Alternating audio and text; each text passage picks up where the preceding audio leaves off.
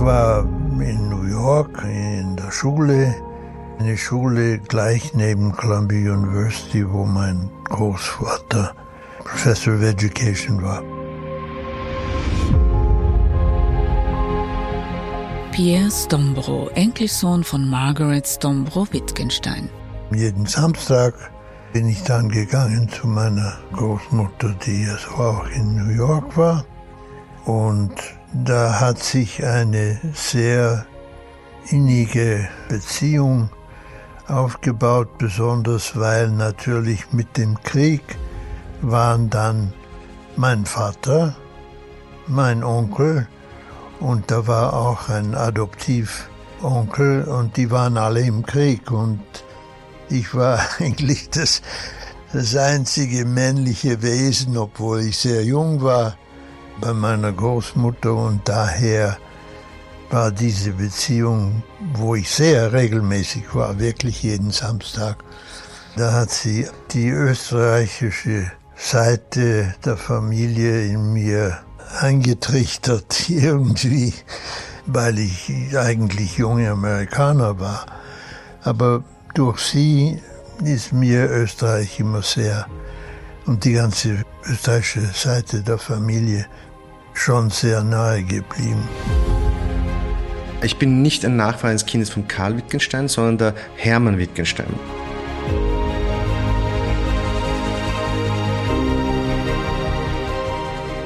Universitätsprofessor Dr. Klaus Meyerhofer, Nachfahre eines Bruders von Karl Wittgenstein, dem Vater von Margaret Stombro Wittgenstein und ihren Geschwistern.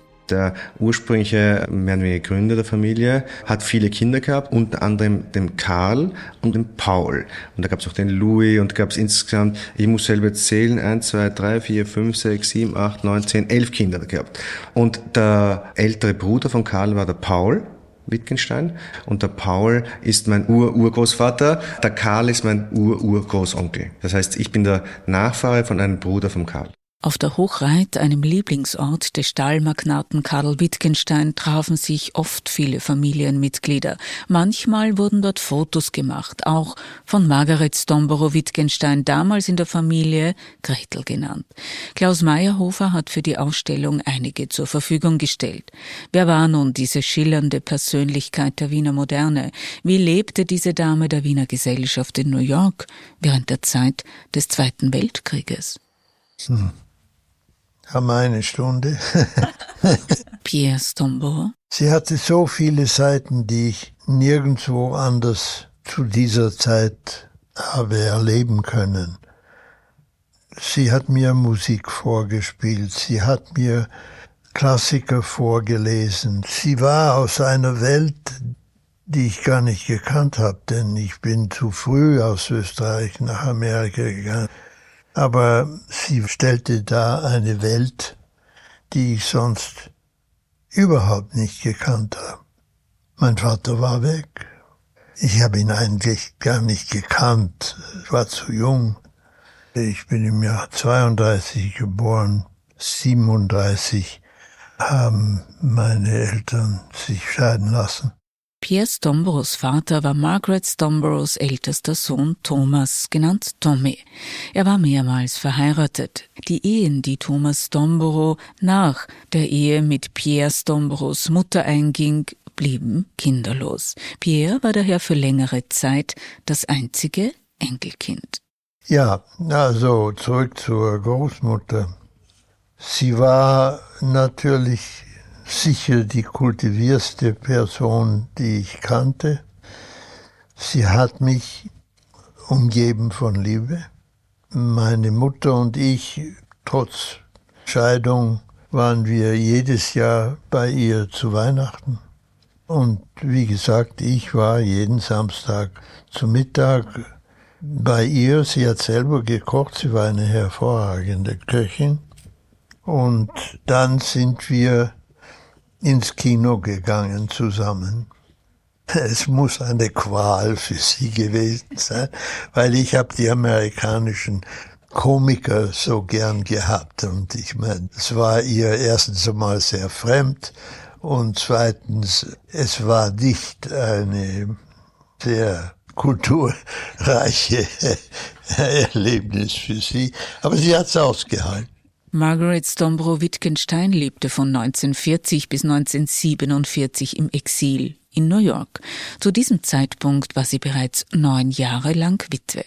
Ihr Mann, der Amerikaner Jerome Stombro, hatte sich 1938 in der Villa Toscana erschossen. Ja, ihr Mann hat sich 38, also nach dem Anschluss Österreichs, erschossen. Ja. Kennt man den Grund?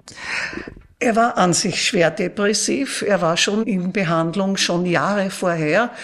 Und als Jude, also es existiert noch im Staatsarchiv die Vermögenserklärung von ihm als Jude. Also das muss man sich ja vorstellen, das waren ja ungemein erniedrigende Vorgangsweisen, die natürlich einen Menschen, der schon schwer depressiv und labil war, wahrscheinlich dann völlig aus dem Gleichgewicht gebracht haben. Also er hätte die Möglichkeit gehabt zu emigrieren und wohin? Ja, also ich würde vermuten, das war so der letzte Anstoß für einen ohne dies schon depressiven Menschen. Nun muss man wissen, dass Jerome Stomborough keineswegs jenes Geschick in Geldanlagen und an der Börse hatte, wie sein Schwiegervater Karl Wittgenstein. Margaret hatte auch ihr Vermögen nach dem Tod ihres Vaters ihrem Mann anvertraut und beim Börsenkrach 1929 viel verloren. Aber das ist eine andere Geschichte und wird in einem anderen Hörstück erzählt.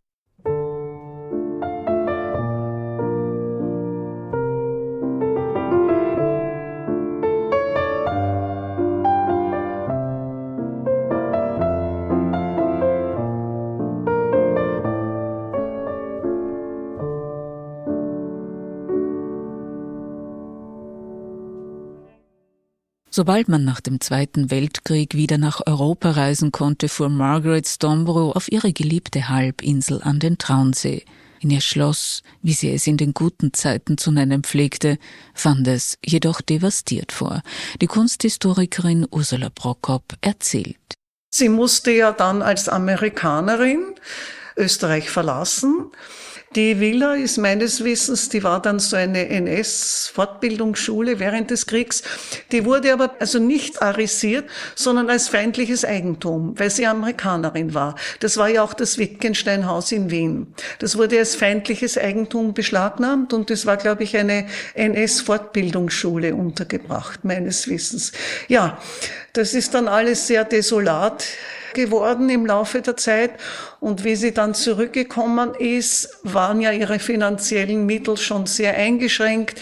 Und das war das sowohl das Wittgenstein-Haus in Wien als auch die Villa Toscana, also doch etwas devastiert, in schlechten Zustand. Da gab es ja Überlegungen, eine, eine Landwirtschaft dort einzurichten. Die sind natürlich gescheitert, aber sie hat das dann doch, glaube ich, so halbwegs beide, beide Bauten wieder instand gesetzt und hat ja in beiden bis zu ihrem Tod gelebt und gewohnt. Und in Gmunden war während der Sommermonate ihr Enkel Pierre Stombro zu Gast. Das Erste, was man wissen muss, ist, dass die Sommerferien in den amerikanischen Schulen viel länger sind als in Europa. Ende Mai Juni, Juli, August und die Schule hat wieder angefangen im September, also drei Monate. Und ab einem gewissen Jahr, wo man das konnte, wo man das durfte nach dem Zweiten Weltkrieg, da bin ich jeden Sommer zweieinhalb Monate bin ich in Mund. Das ist eine lange Zeit. Ich hatte sowas noch nie gesehen in meinem Leben. Diese ganze Halbinsel die ganze Halbinsel gehörte einer Besitzung. Es war ganz komisch. Auf der einen Seite hatte ich das noch nie gesehen und auf der anderen Seite war es selbstverständlich, weil es für meine Großmutter selbstverständlich war, dass sie die Herrin des Hauses war. In diesem Haus befand sich auch das Porträt, das Gustav Klimt von Margaret Wittgenstein machte. Die damals unverheiratete junge Dame trägt ein langes Samtmoré-Kleid aus der Wiener Werkstätte mit einer passenden Stola. Circa 5000 Gulden soll der Maler dafür bekommen haben. Das waren etwa 10.000 Kronen. Im damaligen Wien konnte man sich um dieses Geld eine kleine Wohnung kaufen, schreibt die Germanistin Margaret Greiner in ihrem Buch über Margaret Stomborough Wittgenstein, der Grand Dame, der Wiener Moderne. Auf der Website der Pinakothek in München ist zu lesen, dass dieses Gemälde das Selbstverständnis eines Bürgertums zum Ausdruck bringt, welches sich einer zumindest oberflächlichen ästhetischen Durchdringung aller Lebensbereiche verpflichtet weiß. Zugleich wird in der Bildbeschreibung bemerkt, dass das Bildnis Margaret Stomborough Wittgenstein der eigenständigen und intellektuellen Persönlichkeit der Dargestellten wohl nicht gerecht wurde. Vielleicht mochte sie es deshalb nicht, Ursula Prokop schreibt in ihrem Buch über Margaret Stomborough Wittgenstein, Bauherren, intellektuelle Mäzenen, das lebensgroße Bild habe aufgrund seines Formats und seines äußerst repräsentativen Anspruchs nie den richtigen Platz gefunden. Deshalb und weil es dem Geschmack der 1950er Jahre so gar nicht entsprach, auch den Familienmitgliedern nicht so recht gefiel, machte Margaret Stomborough es einer größeren Öffentlichkeit zugängig und stellte es rund ein Jahr vor ihrem Tod der neuen Galerie in Linz als Leihgabe zur Verfügung. Das war etwa 1957. 1960 verkaufte Sohn Thomas, Vater von Pierre Stomborough, das Bild an die Pinakothek in München. Die neue Galerie in Linz konnte die geforderte Summe von 300.000 österreichischen Schillingen nicht aufbringen. Heute hat das Bild wahrscheinlich einen Wert von mehr als 100 Millionen Euro. Zum Vergleich, im Mai 2010 wechselte die goldene Adele um 135 Millionen Dollar, das sind etwa 106,7 Millionen Euro, den Besitzer. Aber ich habe etwas anderes, das meine Großmutter immer bei sich gehabt hatte, sowohl in New York als auch in Gmunden und als auch in Wien. Pierre Stombo. Möchten Sie sehen? Das war ihr ganzes Leben, ihre Nachkasteluhr.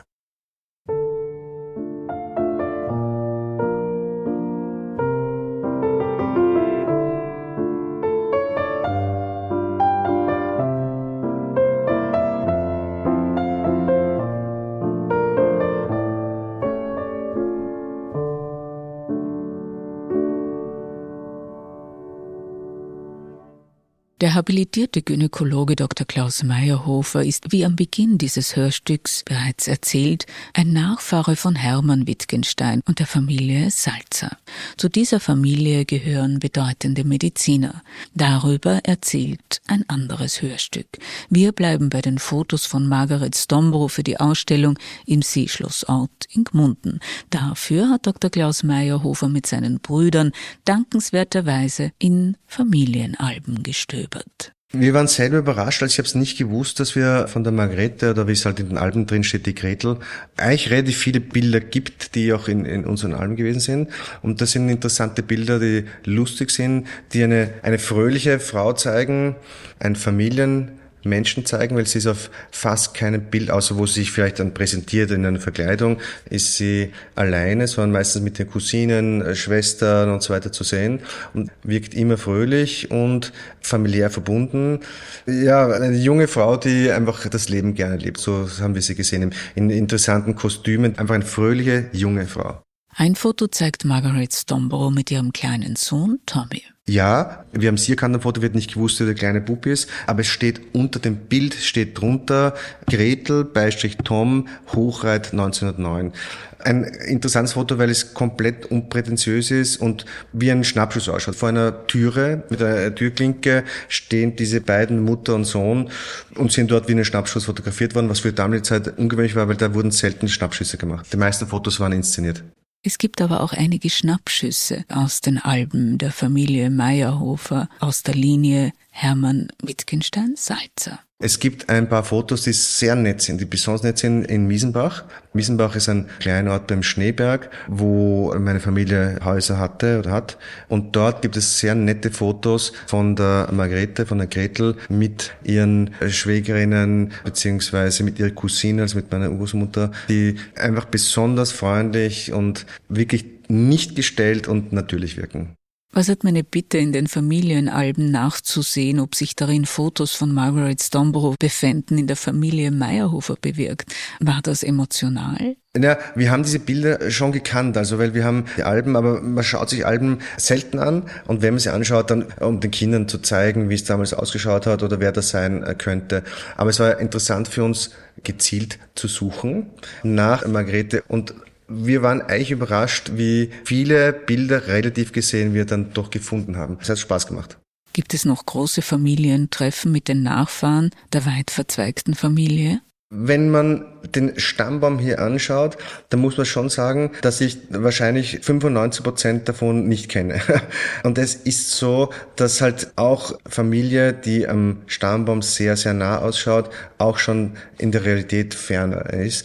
Aber Familienzusammenhalt, Familienwesen ist bei uns Brüdern und auch Cousins extrem hochgeschrieben und wir drei Brüder sind sehr eng miteinander und auch unsere Familien fahren gemeinsam auf Urlaub und Familie ist extrem wichtig. Also wir sehen uns regelmäßig, auch unsere Kinder jeweils sind wirklich nicht nur Cousins und Cousinen, sondern auch beste Freunde und wir sehen uns wirklich oft. Wir haben wirklich ein enges Verhältnis. Spielt da die Familientradition eine Rolle? Gibt es ein Bewusstsein, ein Wittgenstein, ein Salzer zu sein? Ich glaube schon, wenn man längere Zeit zurückschauen kann, und dann auch wirklich weiß, dann auch wo man herkommt, dass es einen doch in gewisser Weise prägt, auch für das familiäre Zusammenhalten in der Jetztzeit.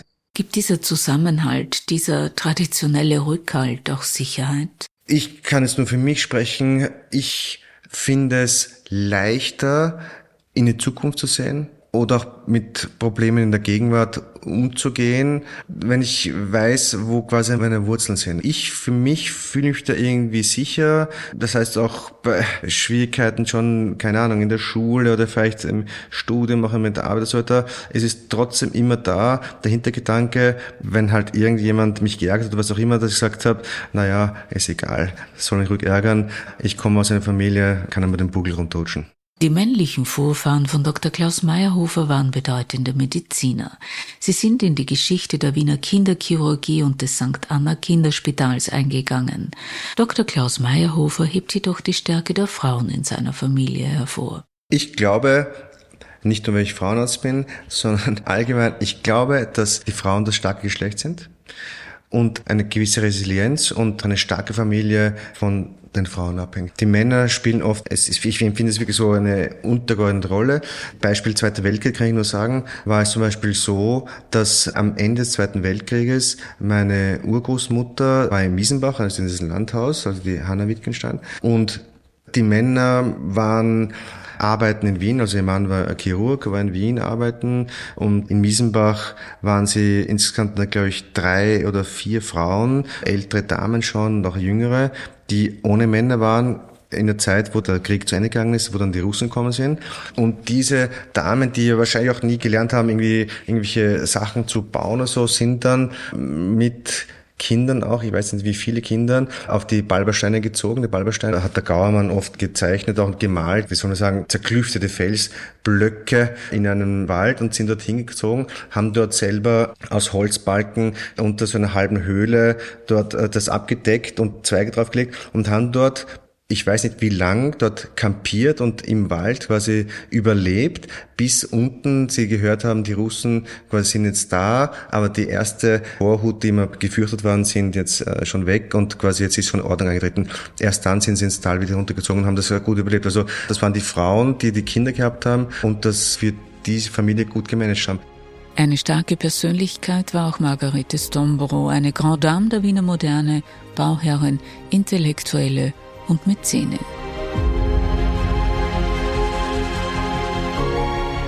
Mehr davon im nächsten Tonstück bei Wissensart, dem Podcast der Wissenschaft und Kunst vereint.